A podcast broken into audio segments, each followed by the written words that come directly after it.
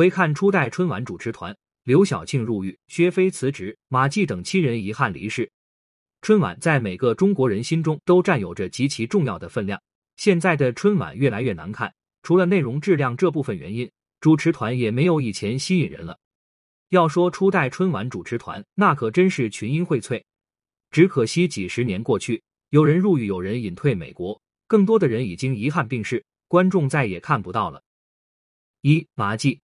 马季不是正经主持人，而是知名相声演员。考虑到与观众的互动问题，央视台在一九八三年大胆采用了马季作为主持人，效果如预期所料，给观众带来了很大的惊喜。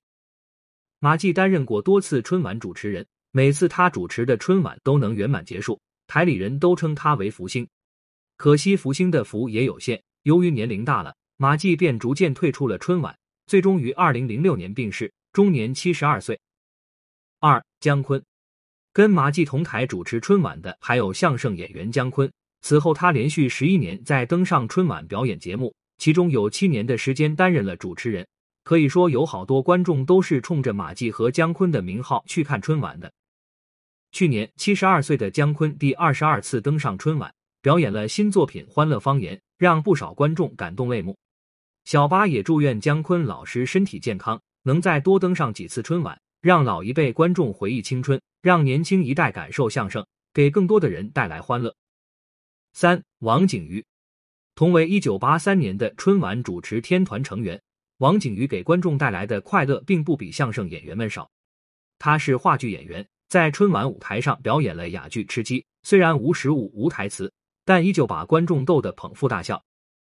可惜的是，王景瑜先生在二零二一因病去世。只留下了他的作品，继续给世人带来乐趣。直到现在，仍有不少人怀念他的哑剧。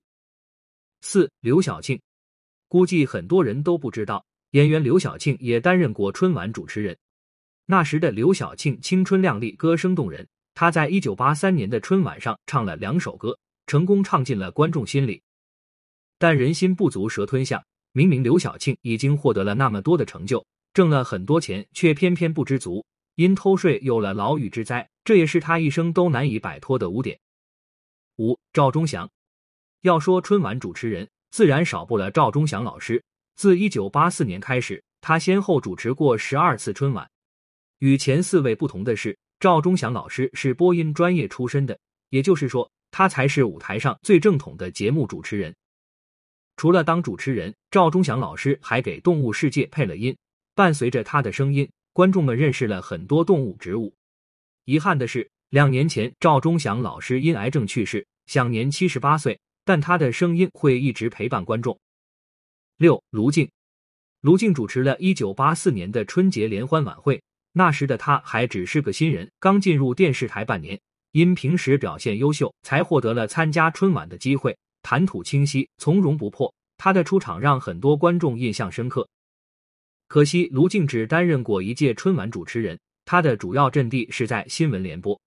如今的他已经退出荧幕，担任了中国传媒大学播音教授，为电视台培养更多更优秀的人才，也是一桩美事。七黄阿元，一九八四年的春晚至今仍被人怀念，其中一个重要原因是大胆启用了台湾主持人黄阿元。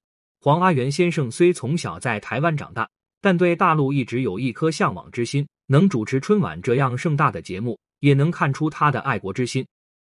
黄阿元从事电视广播行业二十多年，如今他担任了一家传媒公司的董事长，为中国传媒事业的发展做了不少贡献。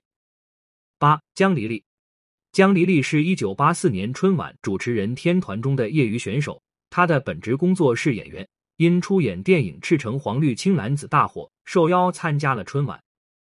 参加完这一次春晚的江黎丽，很快又回归到演员的事业中，拍摄了一代枪王、卧虎藏龙等多部作品。如今她退出了演艺圈，认真的过自己的生活，享受天伦之乐。九陈思思，一九八四年的春晚汇聚了不同地方地区的主持人，除了来自台湾的黄阿元，还有来自香港的陈思思。陈思思是第一位登上央视春晚的香港演员。那个时候，香港还没有正式回归，他的登场意义非凡。可惜美人总是命运多舛。二零零七年十月，他因为癌症并发症抢救无效离开了这个世界，终年六十九岁。他的离世让不少影迷们悲痛万分。十，张瑜，张瑜也是以演员身份登上了一九八五年的春晚，成为了主持人中的一员。虽不是播音专业出身，但他因多年拍摄，台词功底相当好。不清楚的还以为他就是央视新找来的专业主持人呢。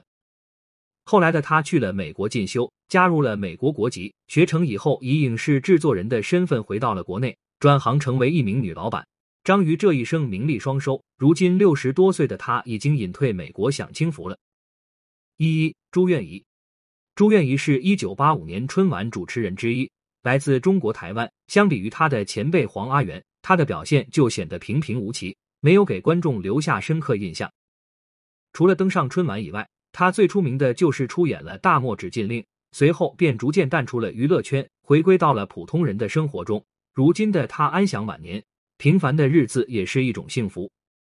一二班班，班班也是一九八五年的春晚主持人之一，是中国香港女演员。她受邀客串央视春晚，所以她的主持比重并不大，观众也没有留下深刻印象。观众更熟悉的是他的影视作品，如《射雕英雄传》《再向虎山行》等。二零零零年，班班决定退出娱乐圈。十三，王刚作为著名演员，王刚和张国立的搭档给观众带来了不少欢乐。但其实，在当演员之前，王刚还曾担任央视春晚的主持人，在一九八六年的春晚中以中英双语播报，让人耳目一新。如今的王刚依然活跃在镜头前。前不久，他还和张国立、张铁林再度合作了话剧《断金》，来了一波回忆杀。为了自己热爱的事业一直忙碌，希望王刚能带来更多优秀的作品。十四，方舒，那几年的春晚主持人团队都是采用专业主持人加当红明星组成的，方舒就是一九八六年春晚主持人中的当红女明星，因出演《日出》获得了不少观众的喜爱，她的存在也为春晚加了不少分。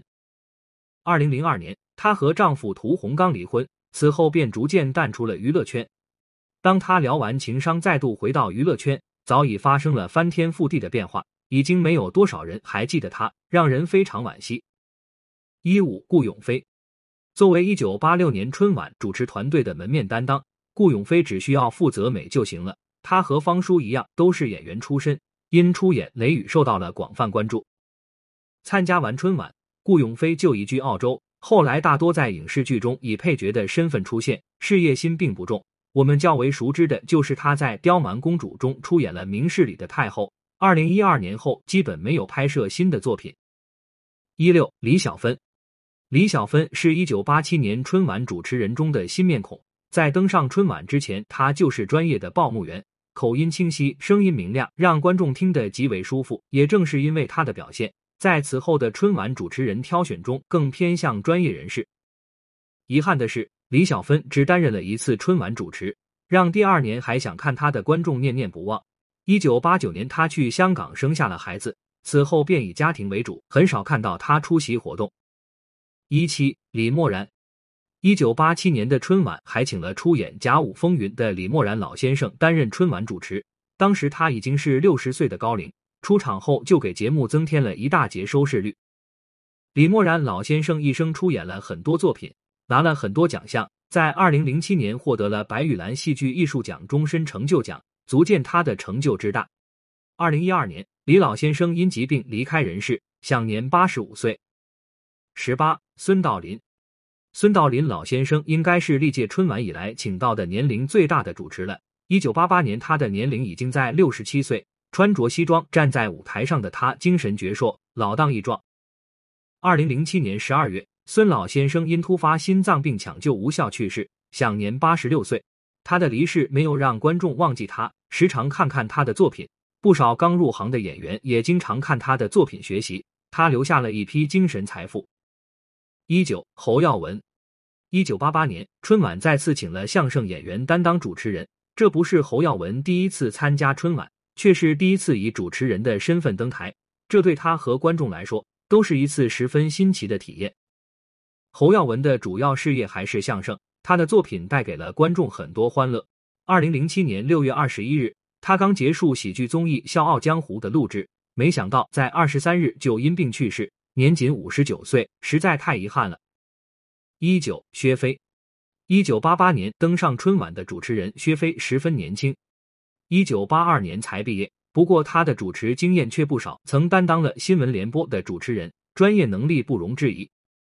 让人不解的是，在央视工作的他本来有一片大好前程，却在之后不久辞掉了央视的工作，奔赴匈牙利发展，中间一度非常狼狈，还以摆摊为生。二零零一年，薛飞重回国内发展，投身教育行业，如今也是白发翩翩的老人了。二零魏华，魏华也是一九八八年春晚主持人之一，专业主持出身，是央视的英语主播，说起英语来非常有魅力。不过他在这次春晚上没有发挥出他的主持功底，存在感比较低。魏华的心中有一个摇滚梦，在一九八九年选择离开央视，成为一名摇滚歌手。虽说没有听过他的音乐作品，但能勇敢的追求自己的梦想，听起来就很酷。二一居平。鞠萍姐姐登上央视春晚的主持人席位是在一九八九年，当时的她非常年轻，仅仅二十三岁，因主持少儿节目《七巧板》被观众熟知。别看年龄小，鞠萍在春晚的舞台上一点都不怯场，赢得了很多人的喜爱。现在的她也一直活跃在舞台上。二零二二年十月国庆，她参加的节目《可爱的国美丽的家》正式开播，受到了很多观众的好评。二二看丽君。一九八九年，阚丽君第一次登上传春节联欢晚会的舞台，此后也多次登台，受人喜爱。她是新闻专业出身，主持风格比较严肃，每次看她主持的节目，就有一种浓浓的庄重感。如今的阚丽君逐渐退出了主持行业，积极投身于公益事业。她经常去一些偏远地区看望孩子，为他们带去物资和教育书籍。她的热心为很多儿童带来了温暖。二三李阳。李阳虽一直在央视工作，但他的主要工作是配音演员。孩子们非常喜欢的孙悟空和唐老鸭就是他配的音。直到登上春晚的舞台，才开始主持人的工作。小孩子们特别喜欢看他。